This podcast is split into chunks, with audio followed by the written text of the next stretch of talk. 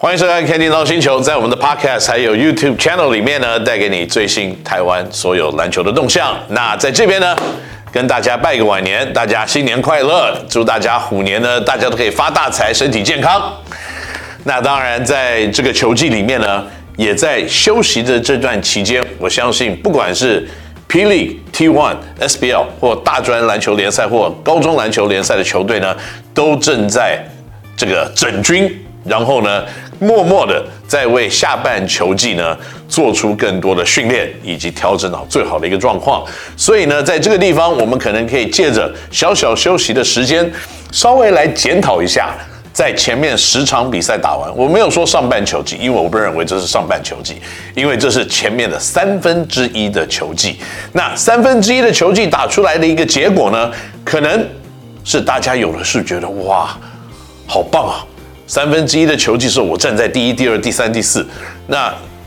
还有百分之六十六的以上的比赛要打。有的球队打了九场比赛，连三分之一都不到。所以在这个情况之下呢，你真的要讨论一些什么年度最佳奖项啦，嗯，这个球员到底表现的如何啦，还有团队的战力到底整合到什么地步，我觉得都还言之过早了一点。那当然，虽然这是一个很好的。去检验在非球季期间你做了什么样子的准备的一个成绩单，但是对整个球季你要表现到如何的一个结果，三分之一我认为稍显早了一点。你到了二分之一的时候，或到了三分之二的时候，你如果来看这个球队或者是哪一个选手在今年的表现，应该是给予什么样子的定位跟分数的话。我认为可能是比较实在一点的，而且呢，可能是比较真实一点的一个状况。不过讲完这一段之后呢，我今天呢，先要跟大家来讨论几件事情。第一件事情呢，呃，就是在网络上很多人在问我了，哎，Kenny，你觉得呢？在今年工程师的三个洋将表现的如何？那当然，在洋将的表现来看啊，洋将的定位是什么？嗯，来球队。帮球队赢球，大部分在过去传统的洋将的数据的定位来看呢，都是去至少在攻击面占到全队二分之一的分数，可能在篮板呢，可能两个洋将也要占到二分之一的篮板。那为什么这是重要的？因为呢，这些洋将所取得的分数的取得成本，应该是要比本土球员来得低的。所谓的取得成本，不是说我付他多少薪水的取得成本，而是呢，他在场上得到他的数据的来源，是不是一个比较具有效率的，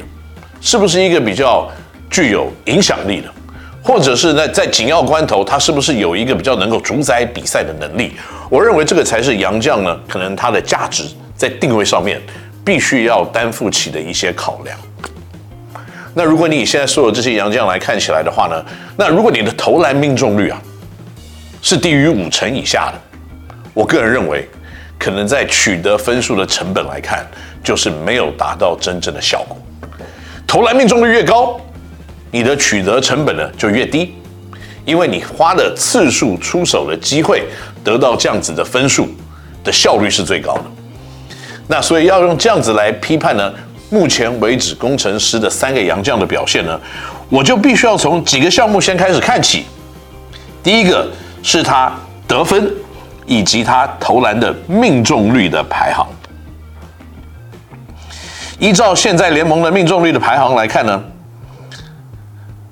如果有出赛次数够多，然后呢投进的比例又有一定的水准的，目前为止九点四三次出手的。嗯、，Thomas Walsh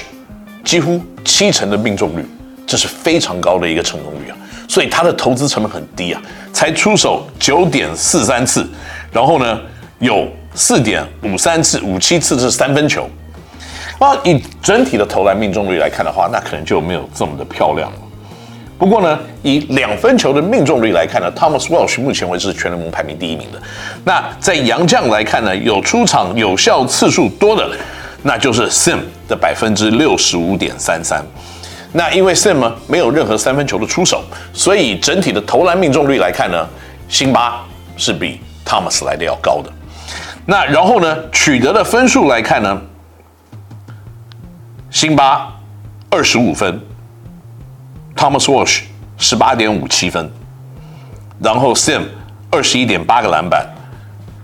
，Thomas 十九点五七个篮板。那这样子比较起来呢，在这两个数据，在助攻二点四比二点七，抄截一点五比零点六，主攻二点七比二点五七，所以 Sim 在得分、篮板、助攻、抄截等等的项目里面，他只输给了 Thomas 在抄截的部分。那在上场的时间呢，Sim 上场三十七点一九分钟，Thomas 出上场四十一点零四分钟，所以呢，以效率值来看。以得分、篮板、火锅来看呢，Sim 在目前为止在中锋的位置，其实应该是坐稳所有洋将的第一中锋的一个表现。如果你是以个人的成绩单以及效率值以及打出的数据来看的话，的确是这样子的状况。那然后呢，另第二个名洋将呢？就是我们必须要讨论的洋将得分第二多，在工程师队是法师，平均二十四点五七分，也是在今年呢所有球员里面得分排名第二高的球员。他正好比 Michael Singletary 多了零点二分，也比 Keith Benson 呢多了四点啊，大概三点多分。所以在得分方面呢，看起来 Nick Foles 是表现的不错的。那他取得分数的成本，在三分球的投射来看呢？百分之四十，百分之四十算是蛮高的。那他一场比赛呢，出手八点五七次的三分球，投进三点四三颗的三分球。那这个命中率的确在任何的标准看起来都是蛮不错的。那在出手超过四次以上的投篮命中率，在三分线排名第一名的呢，钱肯尼。虽然他不是洋将，不过。百分之四十八点六五的三分球命中率是的确很好的。那在洋将来看，排名第一名的三分球命中率呢，就是法师。OK，所以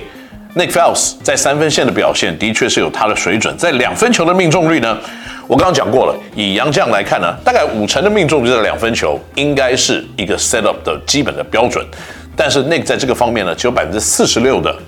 两分球命中率，所以是低于这样子的一个数字。那对于那今年的表现呢？我认为我在这边期许要他要进步的一个地方呢，就是在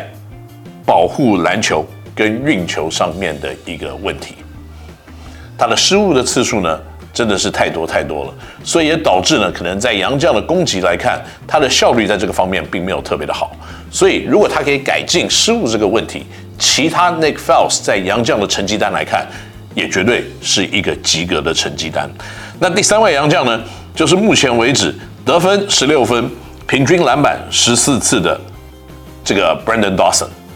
Brandon Dawson 呢，各方面都很好，防守卖力，打球积极，火锅表现哇，更是精彩片段的常客。那唯一的一个弱点，在今年来看呢，我个人看到的是他的罚球的命中率。百分之四十四的罚球命中率，绝对是他可能在今年比赛的一个罩门。那所以呢，在投篮命中率并不是非常高的一个情况之下呢，今天的 Brandon Dawson 在攻击面的确是面临了一些难题。不过呢，我相信不管是投篮的选择性，在比赛的过程呢，身体的碰撞降低他的投篮的成功率，我认为在下半球季都有很大改进的空间。不过，如果你以防守者的一个角度来看 Brandon Dawson 上半场的成绩单的话，我认为绝对是过之而不及的好。那可能在下半球季必须要改变的呢，就是他在出手的选择，身体碰撞以后呢，所出手的这个动作的想法。以及呢，增加自己的罚球命中率，会是 Dawson 在下半球季必须要进步的目标。所以呢，以现在这三名洋将在上半前面十场比赛打完以后的成绩单呢，我个人认为，Sim 可能是 A A Plus，Nick 可能是 B，那 Dawson 呢可能是 C。所以以这样子三个人的排行来看呢，下半球季都有很多的空间来做一些调整跟进步。第二个问题呢，在管理期间，很多人问我们的呢，就是从上半球季的垫底进步到第三名，对目前的战绩满意吗？我认为满意的话，那就完蛋了。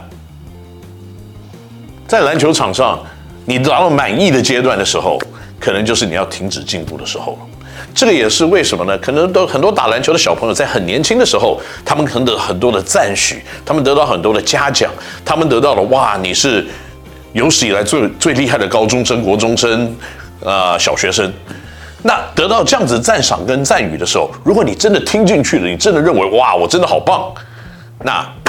可能你的进步空间天花板就越来越低了。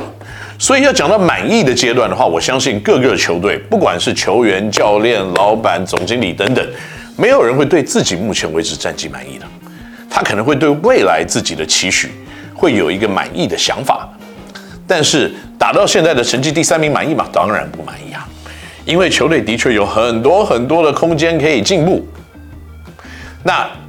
很多的空间来进步呢？第一点，我认为光是在罚球的命中率跟三分球的命中率。我们球队就有很大进步的空间。不过大家都在想，你们有没有在练投篮啊？各位朋友们，哪一个职业球员不练投篮？哪一个职业球队没有练投篮的？本球队在投篮方面的训练是训练以外，我们有定目标，一个礼拜一千颗起跳。OK，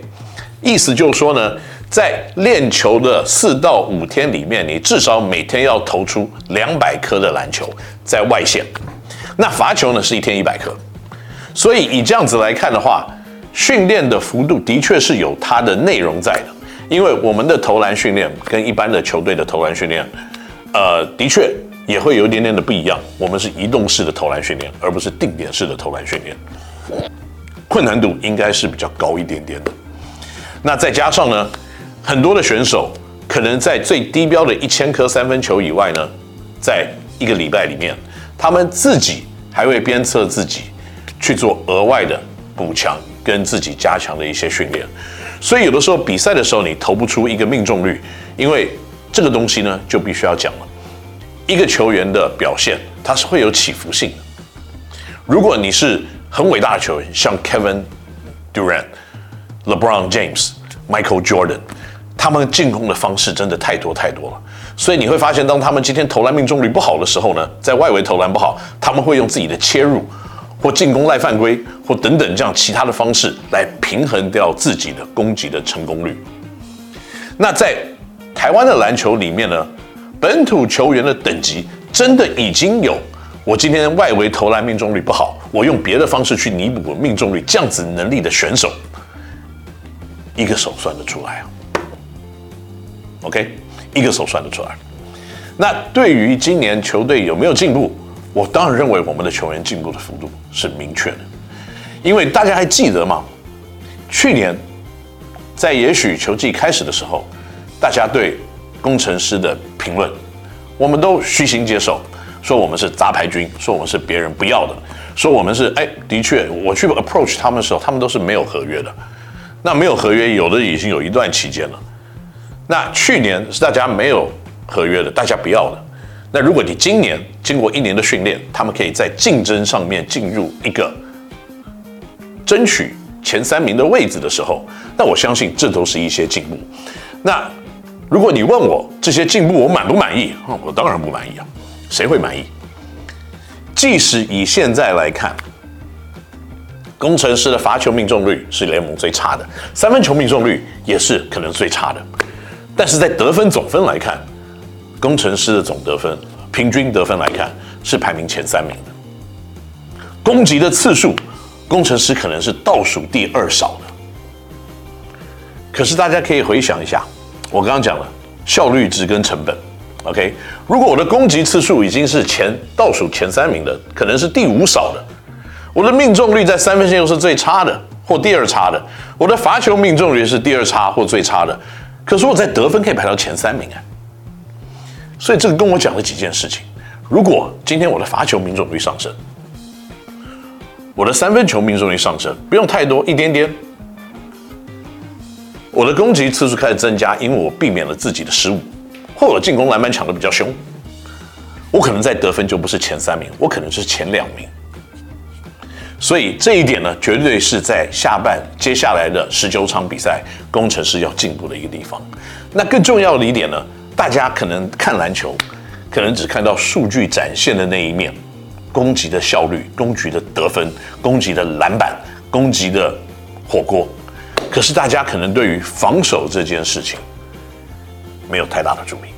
因为在一般的我们看到网络上的这些数据的提供来看，很少人会跟你讲他平均失分是多少分。那工程师其实在今年的平均的失分才是真正的重要重头戏，在前面呢，最后一个礼拜之前，他一直是排名前两名的。那最后这个礼拜呢，他有一场让领航员得了六十五分而已，所以现在仍然在防守面，可能在平均失分不是第一就是第二。所以攻击这一端固然重要，我们要有很多地方必须要去改进，但是防守面可能大家没有关注到的，在平均失分来看，工程师的表现。的确是还蛮不错的，那这个是可能比较高兴的地方，但是还没有到满意的阶段。